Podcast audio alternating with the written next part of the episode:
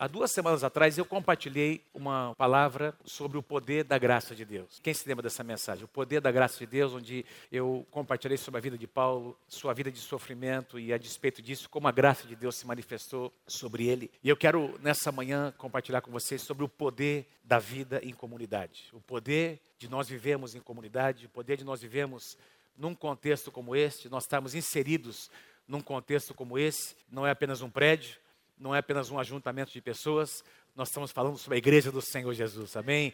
O melhor lugar, o projeto mais maravilhoso que existe sobre a face da terra é o que nós fazemos parte desse projeto que se chama a igreja do Senhor Jesus. Então, quando eu digo comunidade, estou falando sobre a nossa vida aqui em comum, a nossa vida no corpo de Cristo. No final de janeiro, acho que dia 31 de janeiro, eu compartilhei uma palavra com a nossa liderança. Foi a primeira palavra que eu compartilhei esse ano. E eu falei sobre a importância de nós estarmos ligados no corpo. Não sei quantos de vocês se lembram, líderes, nós tivemos um tempo muito especial. E eu compartilhei sobre a necessidade de nós permanecermos ligados. Compartilhei, eu vou voltar a falar sobre isso, como o inimigo está interessado em nos manter isolados do corpo. Mas Deus nos criou para vivermos em comunidade. Amém? Aliás, nós fomos criados à imagem e semelhança de Deus e o nosso Deus, tudo que você lê a respeito da Trindade, a respeito da maneira como Deus funciona, Deus Pai, Deus Filho, Deus Espírito Santo, você vai ver que existe uma vida em comunidade. Cada um deles tem o seu papel. Cada um deles exerce uma função no plano, no propósito eterno de Deus, mas eles trabalham em unidade. Você vai perceber isso Deus dizendo ao criar o homem, façamos o homem a nossa imagem conforme a nossa semelhança, a Trindade junto. Você vai perceber isso acontecendo um pouco antes até, quando havia caos sobre a face da terra, e a Bíblia diz lá: "E disse Deus". A palavra foi liberada. Havia trevas sobre a face do abismo e diz lá que o espírito de Deus pairava sobre a face das águas e disse Deus.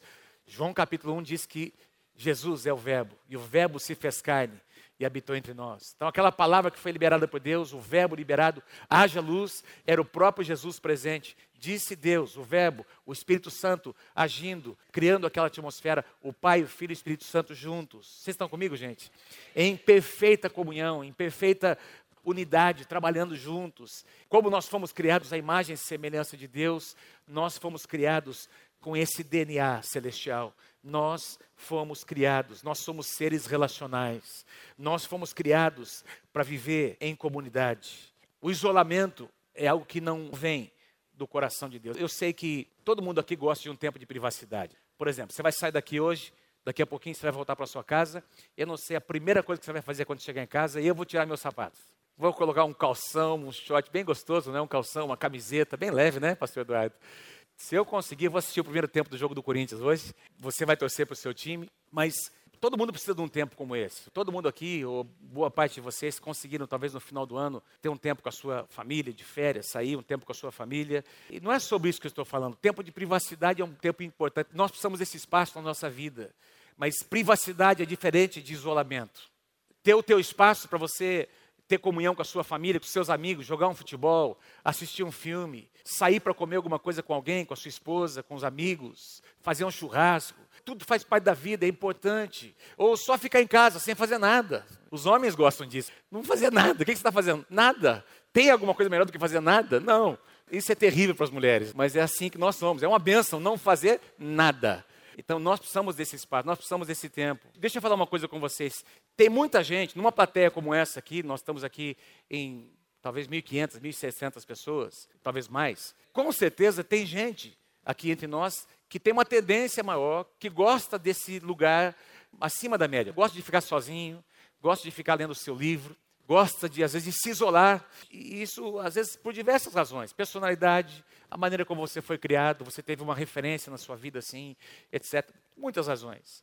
Eu não estou falando que isso é algo negativo, estou dizendo só sobre uma tendência que nós temos. Porém, tem pessoas que tiveram problemas, que trazem situações é, na sua vida e que, por terem uma tendência de se isolar, não percebem como o diabo usa as circunstâncias para afastar você do corpo de Cristo. Aliás, você percebe que isso é uma coisa muito comum entre pessoas que estão caminhando juntas, membros. Quem foi envolvido em liderança, quem foi o membro efetivo da igreja, de repente, essa pessoa, alguma coisa acontece no meio do caminho, alguma coisa entra no seu coração, O diabo às vezes prepara umas situações, decepções acontecem com pessoas, porque, gente, a igreja é formada por pessoas como eu e você. E eventualmente essas pessoas vão decepcionar você, não vão suprir as suas expectativas. E às vezes alguma coisa acontece por alguém que, tendo melhor das intenções, machucou, feriu, quem sabe você. E aí o diabo usa toda essa situação e começa a isolar você. Você começa a perceber as pessoas que deixam que uma semente dessa entra, começa a sentar, se afastar cada vez mais, deixa de ir na célula, deixa de encontrar as pessoas da igreja, começa a não vir mais na reunião. Ah, eu, ah você encontra ela, mas você não foi no culto. Não, eu, tava, eu participei do culto pela internet. Vocês estão pela internet participando com a gente, Deus te abençoe a sua vida, amém? Eu sei que alguns de vocês não puderam estar aqui, mas se você poderia estar aqui e não esteve, eu espero você à noite aqui para ouvir essa mensagem. O diabo às vezes quer usar a situação. Não, não, mas hoje nós temos tantas ferramentas, né, pastor? É tão bom a gente poder assistir em casa pela internet, mas melhor ainda estar aqui juntos. Melhor ainda a gente abraçar uns aos outros. Melhor ainda a gente poder dizer, olhar nos olhos e dizer que nós amamos uns aos outros, receber e ser tocado e tocar e abraçar e ser abraçado. Isso é corpo de Cristo. Na criação, Deus estabelece o casamento, por exemplo. Não existe nenhum tipo de relacionamento que onde haja mais intimidade entre alguém, entre duas pessoas, do que dentro do casamento. É ou não é verdade? Tanto é que, desde Gênesis, esse acontecimento é resumido em três palavrinhas: uma só carne. Uma só carne. Mas além do casamento, Deus também nos faz, nos criou seres relacionais. Nós temos irmãos, nós temos amigos com os quais nós precisamos estar juntos. Quem pode dizer amém? Eu vou citar alguns exemplos. Eu gosto de ver o mundo dos animais, como funciona. Eu já falei isso aqui muitas vezes. É interessante ver como os animais se organizam em matilhas, em manadas, os peixes em cardumes, para se proteger, para caçar, para se reproduzir. Deus quer que nós vivamos juntos por motivos muito mais excelentes do que esse. Deixa eu ler com você uma passagem eu já preguei muitas vezes essa passagem em casamentos. Eclesiastes, capítulo 4, do versículo 9 até o versículo 11. Eu já preguei essa mensagem em muitos casamentos. Aliás, no nosso convite de casamento, que aconteceu há 32 anos atrás. Ah, vocês pensaram que eu não lembrava, né? Esse ano nós estamos indo para 33 anos de casado, em dezembro desse ano. Nós colocamos esse versículo no nosso casamento. Olha o que diz aqui, versículo 9. É melhor haver dois do que um, porque duas pessoas trabalhando juntas podem ganhar muito mais. Isso aqui é uma benção, né, irmãos? Versículo 10. Se uma delas cai, a outra ajuda a se levantar. Presta atenção. Mas se alguém está sozinho e cai, fica em má situação, porque não tem ninguém que o ajude a se levantar. Estou lendo a tradução NVI. Versículo 11: Se faz frio, dois podem dormir juntos. Isso aqui é uma benção, melhor benção que tem essa parte, para os casados, né? Se faz frio, dois podem dormir juntos e se aquentar, mas um sozinho, como é que vai se aquentar? Versículo 12: Dois homens podem resistir a um ataque que derrotaria um deles, se estivesse sozinho. Olha que linda essa frase. Dois homens podem resistir a um ataque que derrotaria um deles, se estivesse sozinho. Uma corda de três cordões é difícil de arrebentar. Se você ler com cuidado esses versículos, você vai encontrar aqui algumas situações muito claras que Salomão nos passa, não é? Onde tem, e não diz respeito aqui, não se refere apenas ao relacionamento conjugal, é muito mais amplo. Fala sobre trabalhar juntos, a sinergia de estar juntos, trabalhando juntos. Então, aqui Salomão coloca, ele fala sobre melhores resultados um melhor ganho do nosso trabalho. Isso aqui tem a ver com finanças, com recursos, um suporte mútuo. Ou seja, se um cai, o outro o levanta. Provisão mútua. Se fizer frio, ambos poderão se aquentar. Segurança mútua. Resistência a ataques. Quando o inimigo se levantar, eles juntos vão resistir. Queridos, como é bom ter amigos. Você tem amigos? Como é bom ter amigos? Você tem amigos? Queridos, como é bom ter amigos? Você tem amigos? Pergunta para quem está pertinho de vocês: tem amigos? Você tem alguns amigos? Mas tem mesmo, amigos? Você tem amigos? Eu posso me lembrar aqui, poderia citar vocês nessa trajetória nossa, principalmente depois que nós viemos para Londrina em 93 para iniciar um processo de transição, já faz 25 anos. Que nós mudamos para Londrina, nós estávamos estabelecidos em Curitiba, éramos pastores lá na comunidade cristã em Curitiba e viemos para começar um processo de transição. Nós deixamos amigos lá na nossa cidade em Curitiba, nós tínhamos lá um ciclo de relacionamento, éramos pastores de jovens da música, nós fizemos muita amizade, abrimos mão de muita coisa para vir para cá e foi um preço que a gente pagou, a gente sabia que ia pagar, mas glória a Deus, porque nós, ao chegar em Londrina, Deus nos deu muitos amigos aqui. Melhor dizendo, Deus nos deu alguns amigos aqui, porque amigos eu não creio que são muitos. Você tem amigos que Deus te dá, presentes que Deus te dá. Eu posso me lembrar nessa trajetória de 25 anos aqui em Londrina, que em determinados momentos da nossa vida, da nossa casa, inclusive na nossa família, coisas muito pessoais, particulares, situação com nossos filhos, algumas situações de crise, até ministeriais, em relação à igreja, eu posso me lembrar, meus queridos, de pegar o telefone e ligar para esses caras, que são hoje pastores, nosso presbitério, e eles vieram imediatamente para nossa casa. Eles choraram com a gente, eles riram conosco, nós derramamos nossa alma junto, nós os abraçamos, nós fomos amados. E eu posso dizer para você que em algumas dessas ocasiões, eles não trouxeram respostas, eles apenas estavam ali presentes. Comunidade. Os pastores de Moçambique, o André e a Dulce, que Deus abençoe vocês, estão assistindo, participando desse culto. Deus abençoe vocês, André e Dulce, em nome de Jesus. Eles queriam estar aqui, mas estão ligados a nós. Vamos dar um aplauso bem forte lá para eles, os seus filhos que estão participando, estão debaixo da cobertura dessa casa. E eu tenho estudado a vida do apóstolo Paulo desde o começo desse ano, tenho lido alguns livros que falam sobre Paulo, preguei há duas semanas atrás sobre isso. Então, eu tenho estudado muito sobre Paulo. Paulo é um cara assim impressionante, assim, um cara muito forte no seu ministério. Houve ocasiões, e Paulo fala sobre isso, quando, por exemplo, lá em 1 Coríntios, ele fala sobre eu plantei, Apolo regou, Deus deu crescimento. Esse Apolo esse cara chamado Apolo foi um grande homem de Deus, que se tornou um grande pregador da palavra. É, aliás, se você for olhar o contexto daqui do que Paulo está dizendo, as pessoas estavam comparando Paulo, que tinha sido pai da igreja, aquele que plantou a igreja em Corinto, eles estavam comparando Paulo, as pregações de Paulo, o estilo de Paulo, o seu estilo de liderança, citando uma outra pessoa. Paulo era o pai, Paulo era, foi o que plantou aquela igreja. E ele estava agora dizendo que tinha alguém melhor do que ele. E Paulo coloca tudo isso. Queridos, ele resolve essa questão dizendo: olha, nem eu sou alguma coisa, nem Apolo, nem Cefas. É Deus quem dá o crescimento. Eu plantei, ele regou. O importante é nós estarmos juntos. Mas havia. Por que, que eu digo isso? Porque o apóstolo Paulo, quando você estuda a vida dele, parecia um cara tão forte, um cara que avançava. Ele foi. Ninguém foi tão longe como ele. Mas você vai encontrar Paulo rodeado de amigos. Eu preguei uma mensagem uma vez uma reunião de pastores sobre os amigos de Paulo. Eu tive a curiosidade de estudar a vida de Paulo, os amigos. Quem são os amigos? Gente que ele chama de irmãos amados, cooperadores. Eu gosto dessa expressão, companheiros de jugo. Diga assim comigo, companheiros de jugo. Essa palavra jugo é a palavra canga, e Paulo usa essa ideia de que ele tinha companheiros, ele tinha amigos tão próximos que ele os chamava de companheiro de jugo. O que era um jugo? O jugo era uma canga ou aquela peça de madeira que era colocada sobre o lombo, sobre o pescoço de dois animais, os bois, para eles trabalharem no arado, para trabalhar a terra. Então, esses dois bois tinham que ser da mesma altura, tinham que ter a mesma força, eles trabalhavam juntos em sinergia, em unidade. E Paulo diz, ele usa essa expressão para dizer: Eu tenho alguns companheiros de julgo comigo, que trabalham comigo no ministério. Eu não estaria aqui se não fosse esses amados. E ele cita esses irmãos, Timóteo, Silas, ele nominalmente cita, eu poderia citar nomes de alguns amigos, o presbitério está aqui, e alguns que Deus tem, os pastores de área, irmãos amados, queridos.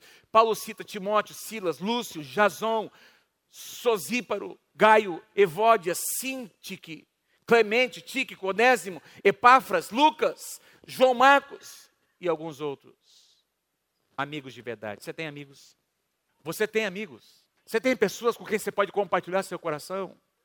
Em Provérbios 18, 24, não coloquei aqui. Provérbios 18, 24, vou apenas citar, diz assim: Algumas amizades não duram nada. Algumas amizades não duram nada, mas um verdadeiro amigo é mais chegado do que um irmão. Tem amigos que são mais chegados. Deus tem nos presenteado com amigos assim. E aqui ele faz essa diferença entre pessoas que entram e saem da tua vida, amizades triviais, não estou falando disso, estou falando de gente com quem você pode abrir o seu coração, companheiros de jugo, pessoas que irão abençoar você da maneira correta. Amigos nos abençoam da maneira correta. Vou dizer de novo, amigos de verdade nos abençoam da maneira correta. Eles dizem o que nós precisamos ouvir, eles se colocam do nosso lado, nos apoiam, mas eles não compartilham de atitudes erradas, eles não concordam com situações que ofendem, que vão contra a palavra de Deus, porque eles são verdadeiros amigos. Muitas vezes eles nos fazem feridas que nós precisamos ter para o nosso bem. Quem está comigo aí, diga amém. Eclesiastes capítulo 4, versículo 12. O mesmo versículo que eu li agora há pouco, deixa eu ler na versão Bíblia Viva. O último versículo que eu acabei de ler com vocês. Uma pessoa sozinha corre o risco de ser atacada. Gostei dessa tradução. Mas duas pessoas juntas podem se defender melhor. E ao invés de falar sobre o cordão de três dobras, olha o que ele diz aqui: e se forem três, melhor ainda, a corda trançada com três fios não arrebenta com facilidade. Quando eu li nessa tradução, lembrei do que Jesus disse em Mateus capítulo 18, versículo 20: onde estiverem dois ou três reunidos em meu nome, eu estou no meio deles. Eu coloquei aqui, comecei a pensar, o que, seriam amigos de verdade? Coloquei algo no meu coração para vocês. Amigos de verdade, ou verdadeiros amigos, nos ajudam a tentar de novo, quando nós fracassamos. Alguém aqui já fracassou em algum projeto teu, pessoal? Amigos de verdade, eles vão se colocar do lado e dizer, ó, vamos lá, você tenta mais uma vez. Você vai conseguir. Amigos de verdade nos levantam quando nós enfrentamos desânimo. Alguém aqui já enfrentou desânimo na sua vida, mesmo depois de convertido? Quem já enfrentou desânimo, levanta a sua mão bem alto. E foi importante ou não foi pessoas estarem pertinho de você? Às vezes, só colocando a mão no ombro para dizer, meu irmão, nós estamos juntos. Amigos de verdade aliviam a nossa carga. Quando essa carga, quando nós sentimos que ela se torna pesada demais. Amigos de verdade falam a verdade para nós coisa que nós precisamos ouvir, já comentei sobre isso, colocam-se ao nosso lado quando enfrentamos os desafios da vida e nos fazem olhar para Deus. Amigos de verdade nos fazem olhar para Deus enquanto as respostas não chegam. Você tem amigos? Fala para quem está pertinho de você, Deus quer te presentear com alguns amigos. Deus quer te presentear com alguns amigos. E eu quero sugerir a você, presta atenção no que eu vou dizer.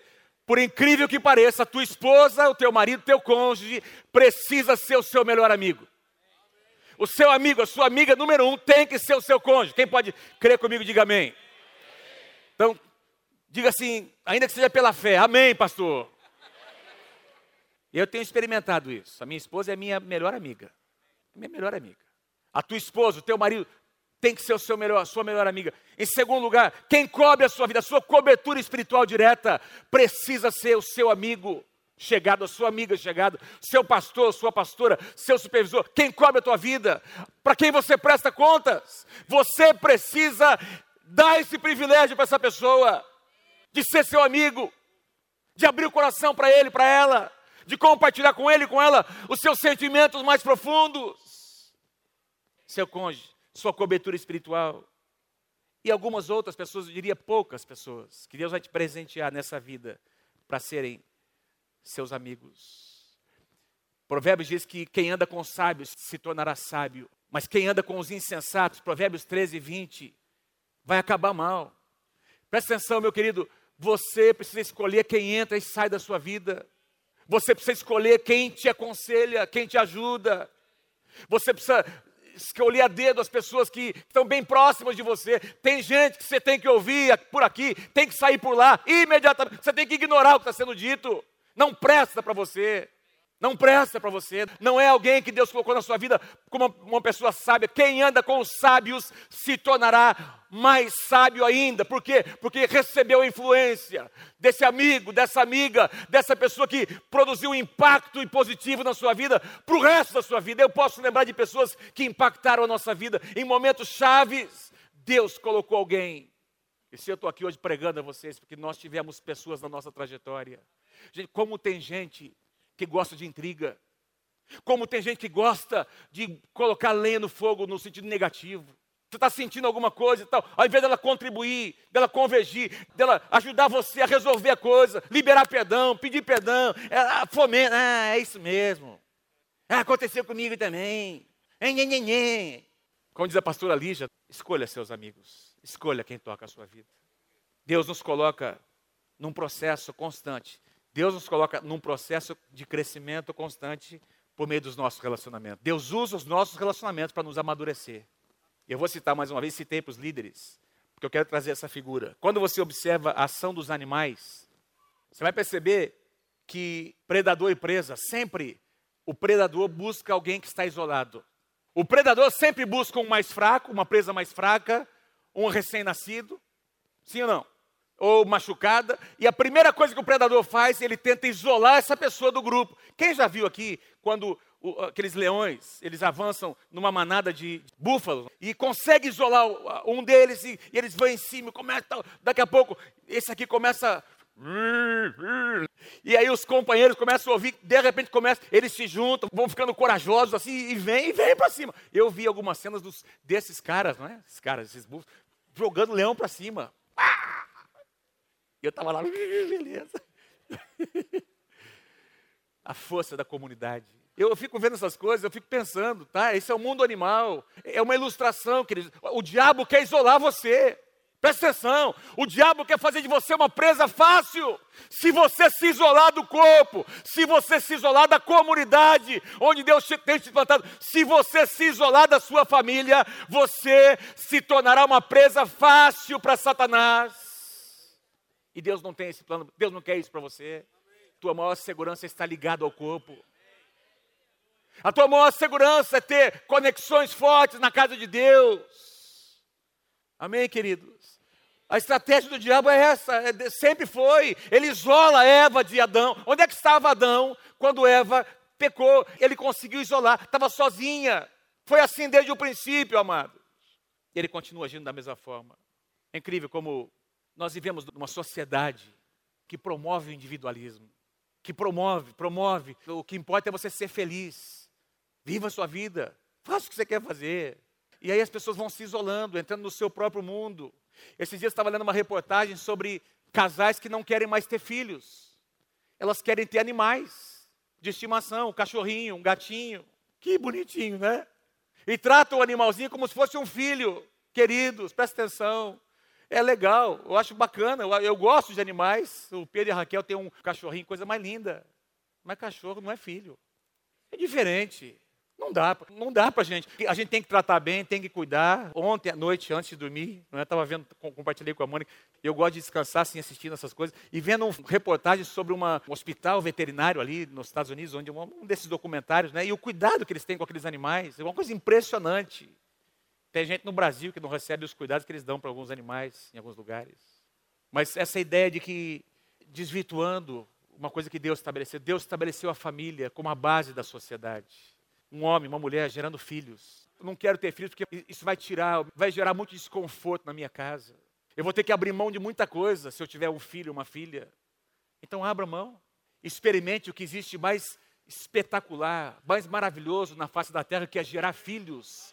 Exercer paternidade, maternidade, é uma das coisas que mais nos ensinam a sermos cidadãos que vive em sociedade. É, é, não, não existe nada que nos ensine mais do que gerar filhos, ter que cuidar bem dessas crianças, para torná-los homens e mulheres de Deus. Sermos menos egoístas. Vê como a sociedade promove o egoísmo, promove o individualismo, a independência, o isolamento, mas Deus, o caminho de Deus, Deus age. A cultura do reino de Deus vem no sentido contrário.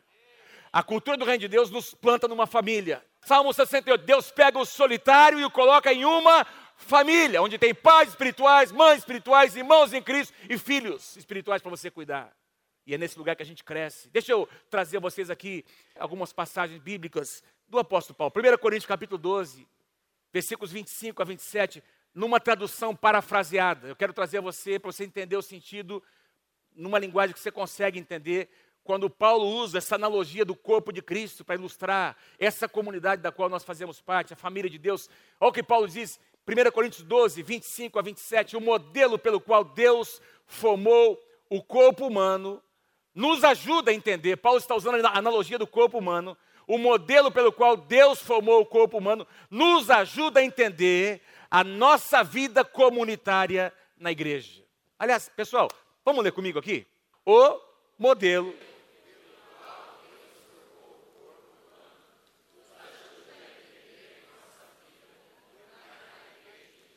Cada parte depende da outra. As partes que mencionamos e as que não mencionamos. As que vemos e as que não vemos. Se uma parte se fere, todas as outras estão envolvidas. Se uma parte vai bem, todas. Vocês são o corpo de Cristo. É o que vocês são. Jamais se esqueçam disso.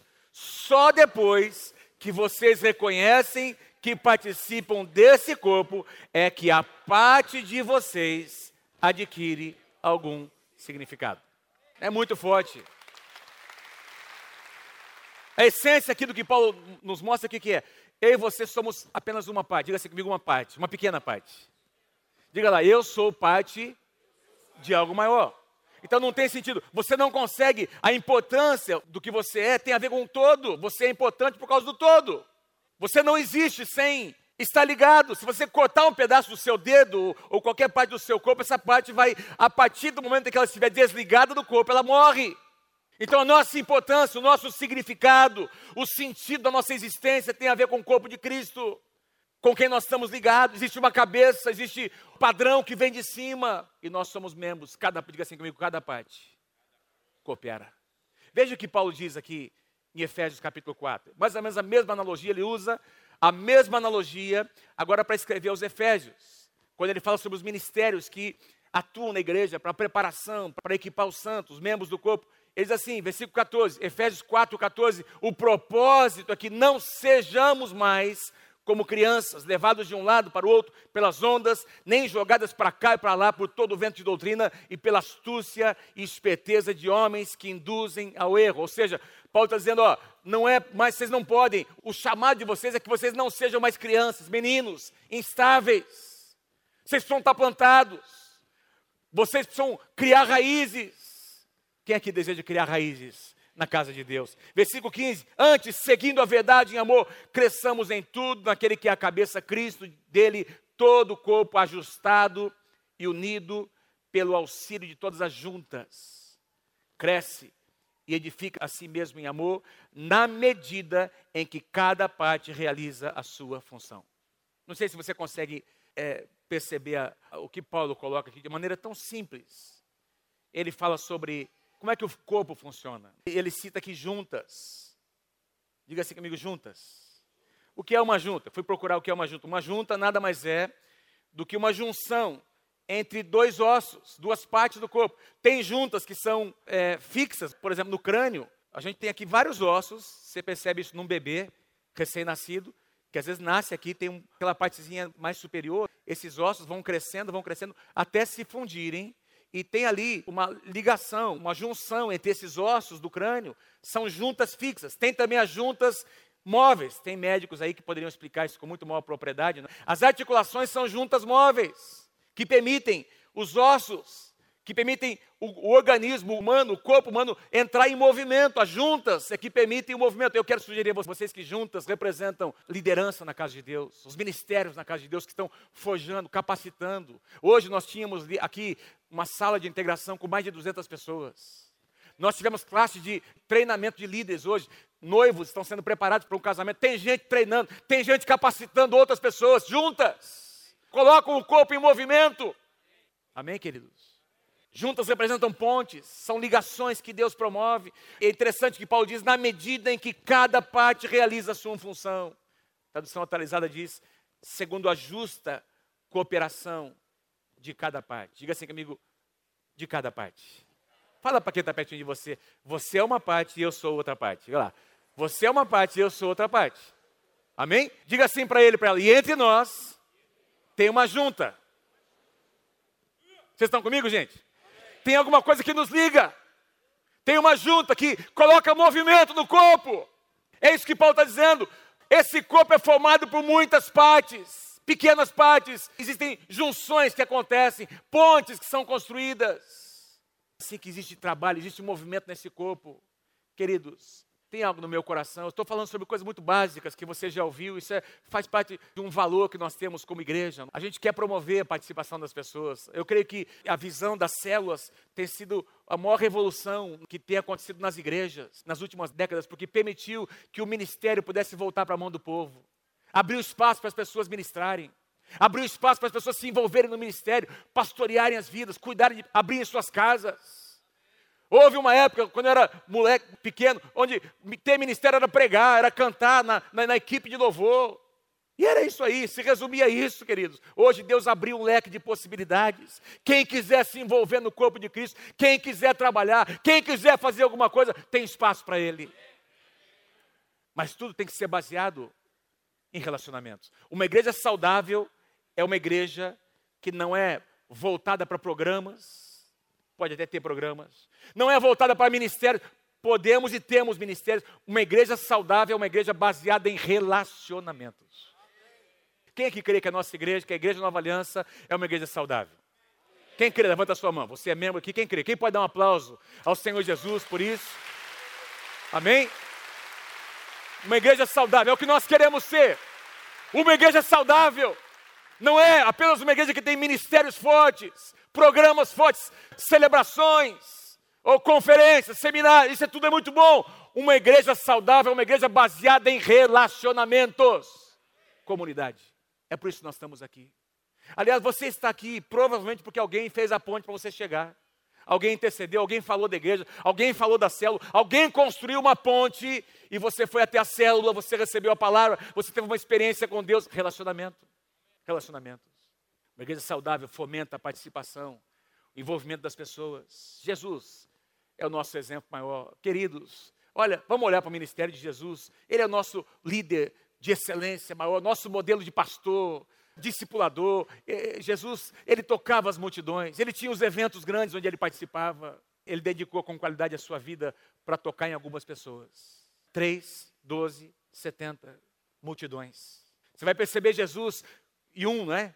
De vez em quando ele estava só com João, um relacionamento bem próximo de João depois com os três, Pedro, Tiago e João, depois com os doze, depois com os setenta, eram níveis. Você vai encontrar, por exemplo, no cenáculo, em Atos capítulo 2, 120 reunidos. É o que sobrou. Onde é que estavam as multidões? Porque a qualidade estava na comunidade. Amém? A qualidade não estava na multidão. As multidões queriam comida, queriam milagres, mas parte dessa multidão foram aquelas pessoas que crucificaram o Senhor Jesus. A vida estava na comunidade. 120 no Senado, o Espírito Santo desce, começa o mover de Deus, e nós vamos encontrar esse mesmo Espírito, essa mesma unção, essa mesma graça e essa vida de comunidade acontecendo. Leia comigo Atos capítulo 2, 42. Você conhece essa passagem? E eles se dedicavam, a igreja ali, a igreja se dedicava ao ensino dos apóstolos e à comunhão, ao partir do pão e às orações. Todos estavam cheios de temor e muitas maravilhas e sinais eram feitos pelos apóstolos. Todos os que criam mantinham-se unidos, comunidade. E tinham tudo em comum, comunidade. Vendendo suas propriedades e bens, ou pelo menos parte deles, distribuíam na medida em que cada um tinha a sua necessidade, todos os dias continuavam a reunir-se no pátio do templo. E nas casas eles partiam pão e juntos participavam das refeições com alegria e com sinceridade de coração louvando a Deus e tendo a simpatia da sociedade, do povo. Que igreja tremenda, amado. Enquanto isso, lhes acrescentava o Senhor todos os dias os que iam sendo salvos. Esse aqui é o modelo de igreja que nós queremos ser. Você enxerga a comunidade aqui? Você enxerga o poder da comunidade aqui juntos? Vocês, quem consegue enxergar? Estavam juntos, as coisas estavam em comum, estavam preocupados uns com os outros. Isso aqui é uma igreja saudável, uma igreja voltada para relacionamentos necessidades supridas. Eu quero finalizar essa palavra com cinco conselhos do meu coração para você, como pastor da igreja Nova Aliança. É uma palavra, essa palavra é uma palavra para os membros da igreja, é? E você que está aqui se integrando nessa casa, de vez em quando a gente tem que ministrar temas como esse, para a gente voltar às nossas bases, falar do que nós cremos, o que nós acreditamos ser igreja na sua essência e do que nós procuramos ser. Cinco conselhos do meu coração para você. Número um, Nunca aceite o isolamento como algo normal. Nunca aceite o isolamento como algo normal. Deixa eu voltar a falar para você, para que você guarde no seu coração: o inimigo está empenhado a isolar as pessoas. Se ele conseguir te isolar, você vai ser uma presa fácil. Mas ele não vai conseguir isso. Ele não vai conseguir isso em nome de Jesus.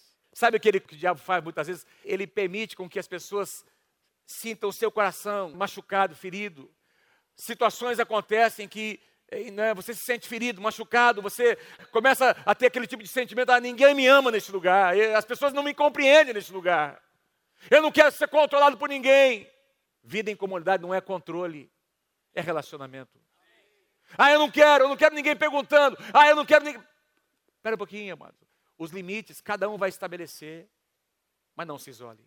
O diabo quer isolar as pessoas. Você já percebeu como os pecados que derrotam uma pessoa são aqueles que acontecem na sua intimidade, quando ele está sozinho?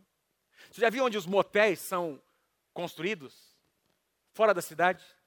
Em lugares isolados? Vocês estão comigo aí, gente? Onde é que esses lugares que promovem o pecado, em lugares escusos? Por quê? Porque o diabo quer isolar as pessoas. Se ele conseguir isolar, ele vai fazer essas pessoas pecarem. E com o pecado vem a condenação, o sentimento, e é um ciclo vicioso. Quanto mais ela peca, mais ela se isola, mais ela não se sente amada, mais se sente, às vezes, ai, se eu for, eu não vou ser aceito. Espera um pouquinho. A casa de Deus é um lugar de cura. Volta para a casa do Senhor. O diabo quer isolar as pessoas do corpo. Permaneça ligado. O segundo conselho que eu te dou: tenha uma atitude positiva em relação à igreja. O que você quer dizer com isso, pastor? Quando você se refere à igreja, o que é que você fala da igreja? Quando você se refere aos pastores, seus pastores, líderes, como é que é a sua abordagem? O que é que seus filhos ouvem? Que tipo de comentário é feito na mesa da sua casa sobre a igreja? Sobre o seu supervisor, seu líder de célula, seus pastores que cuidam de você? Deixa eu voltar a dizer algo importante. Não espere encontrar um lugar perfeito. A igreja não é perfeita porque você está aqui. E eu também. Até Jesus voltar, a igreja está num processo, não será um lugar perfeito, porque ela é feita de pessoas comuns como eu e você. Quem está comigo aí, diga amém, em nome de Jesus. Nós estamos num processo de amadurecimento. A saúde da igreja depende de cada um de nós. Envolva-se em tudo que você puder. A imagem que me vem enquanto eu preparava é que é aquele quadro de Jerusalém. De repente, Deus permite que um rei chamado Ciro, um rei ímpio, lá na época do exílio da Babilônia, depois de 70 anos de cativeiro, esse homem permite que os judeus retornem para sua casa. Deus, mobiliza, Deus usa Esdras, Neemias. Deus usa Ageu, Zacarias, Deus usa homens tremendos para que a cidade, para que os muros da cidade pudessem ser restaurados. Mas sabe como é que os muros foram restaurados, querido? Em primeiro lugar, não foram todos que se envolveram. Alguns não quiseram voltar, alguns não quiseram se envolver, alguns nunca se lançaram como voluntários. O voluntariado é algo do teu coração, é algo muito pessoal, ninguém pode forçar você, mas se você não estiver nesse lugar, você vai perder a bênção. A Bíblia diz que eles se envolveram, porque Zambalá, Tobias, os inimigos começaram a vir, e a ordem de Deus foi: ó, envolva as famílias. Cada família, então, tem aqui a sua casa que vai ser reconstruída. Antes de reconstruir a sua casa, que cada família levante o muro em frente à sua casa.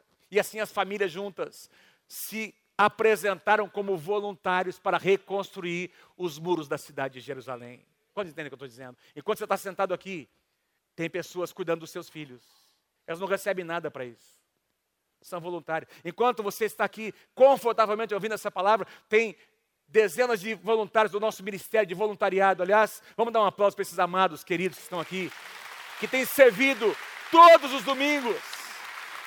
Antes de você chegar aqui, para participar de um culto maravilhoso como esse, os músicos estavam aqui ensaiando. Eles chegaram antes, o pessoal do som, o pessoal da iluminação, voluntários. Quase a totalidade deles não são remunerados. E às vezes por tão pouquinho, as pessoas reclamam. Acontece alguma situação ali que fugiu do controle nas crianças, a gente já recebeu diversas reclamações. Estou falando como seu pastor agora. Meu irmão, minha irmã, tenha gratidão no teu coração.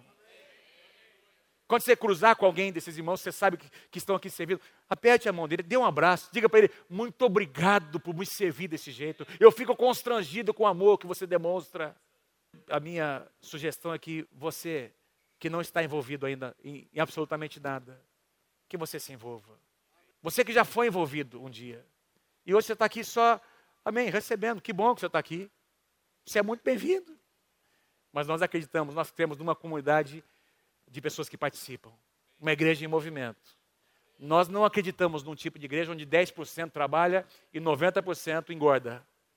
Nós acreditamos numa igreja formada por gente, pessoas comuns como eu e você, que colocam seus dons e talentos à disposição do reino de Deus, à disposição do Senhor para servir as pessoas, para abençoar a cidade, para restaurar vidas. Então, nessa manhã, eu quero dizer a você, em nome de Jesus, envolva-se, meu irmão. Arregaça suas mangas, faça alguma coisa. Coloque-se à disposição. Número quatro, encontre o seu ministério. E aqui vai além, além de apenas ser um voluntário para coisas pequenas, e, e eu estou falando ministério pastoral. Olha, enquanto nós estamos aqui, não sei se já terminou a classe de integração, nós passamos pela sala, fomos orar ali na sala de oração antes de começar o culto, mas eu acho que são mais de 200 pessoas nessa classe de integração. Mais de 200 pessoas que precisam ser pastoreadas. 217 pessoas. E a pergunta que eu faço a vocês, amém, pode aplaudir o Senhor. O que eu deixo com vocês nessa manhã é isso que eu vou colocar de todo o meu coração. Onde é que estão os líderes? Onde é que estão as pessoas que vão dizer, eu quero ser um líder nessa casa? Eu quero voltar a ser um líder nessa casa.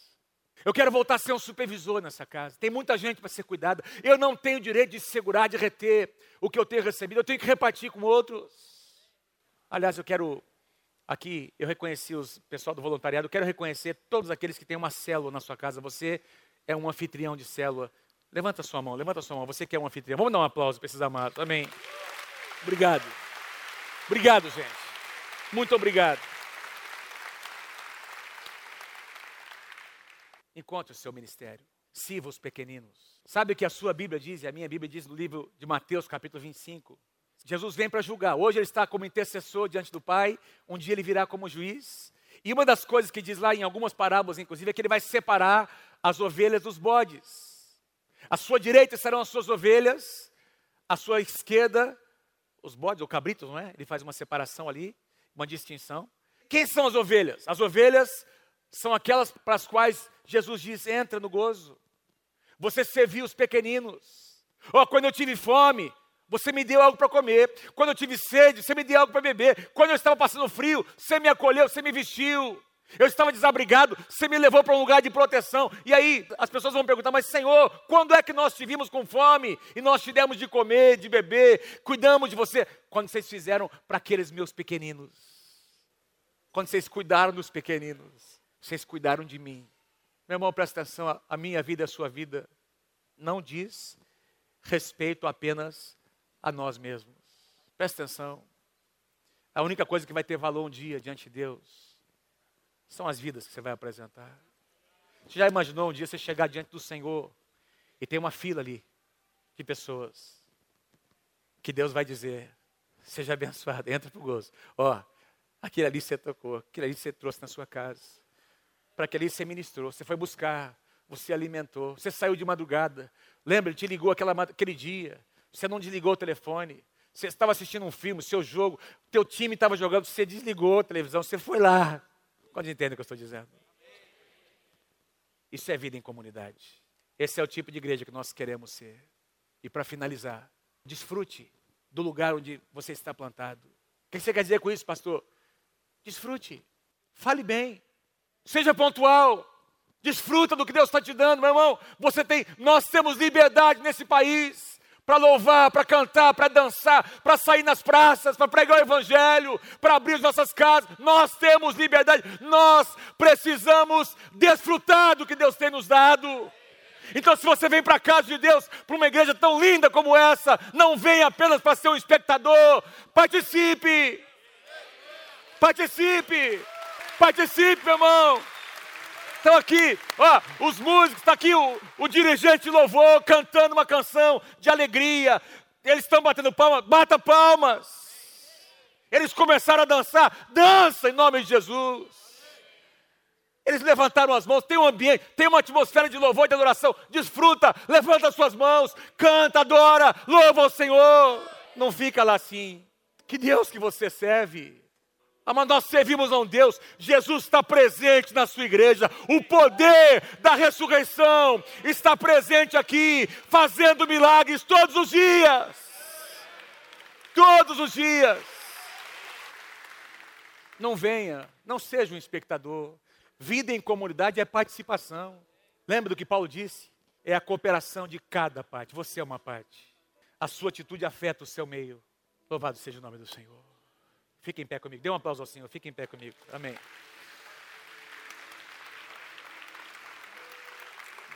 Aplauda, aplauda ao Senhor, Jesus, bem forte. Aplauda ao Senhor. Aleluia. Seja uma pessoa intensa. Seja uma pessoa intensa, meu irmão. Dá aquele, aquele chacoalhão na sua alma. Quantas vezes o salmista dizia para ele mesmo: Alma, louva o Senhor. Por que você está desanimado? Oh, você ainda vai ver o livramento do Senhor. A resposta não chegou ainda, mas vai chegar. Porque você conhece o Deus que você serve. Você não é só um consumidor. Consumidores são reclamões, são murmuradores. Consumidores questionam o que é feito. Qualquer coisa que seja feita, eles vão questionar, porque eles são consumidores. Eles estão atrás de um produto. Você não está aqui atrás de um produto. Você é um homem, uma mulher de Deus. Você faz parte do maior projeto, do mais maravilhoso projeto que existe na face da terra, que se chama a Igreja do Senhor Jesus. E você é parte dela. Você é parte dela. Não fale mal dela. Abençoe a igreja, abençoe seus irmãos, cubra seus pastores. Sirva a Deus com intensidade. Viva a vida de comunidade. Eu quero dizer mais uma vez, você que já foi líder nessa casa, e eu sei que essa palavra está mexendo com alguns de vocês. Esse vai ser o ano da sua restauração, em nome do Senhor Jesus. Esse vai ser o ano de você voltar a liderar, voltar a servir na casa, voltar a pastorear vidas, abrir de novo a sua casa. Ah, pastor, aconteceu isso, aconteceu aqui. Vira essa página. Olha para frente. Você tem um chamado em Deus. Tem uma multidão que Deus quer tocar através da sua vida. Deixa Deus te usar na sua geração. A única coisa que vai ter valor naquele dia não é a sua casa, não são os seus bens, não serão as suas conquistas naturais. Presta atenção, não serão. Você não vai levar nada do que você tem, nada. Você está vivo hoje, daqui uma semana você não sabe.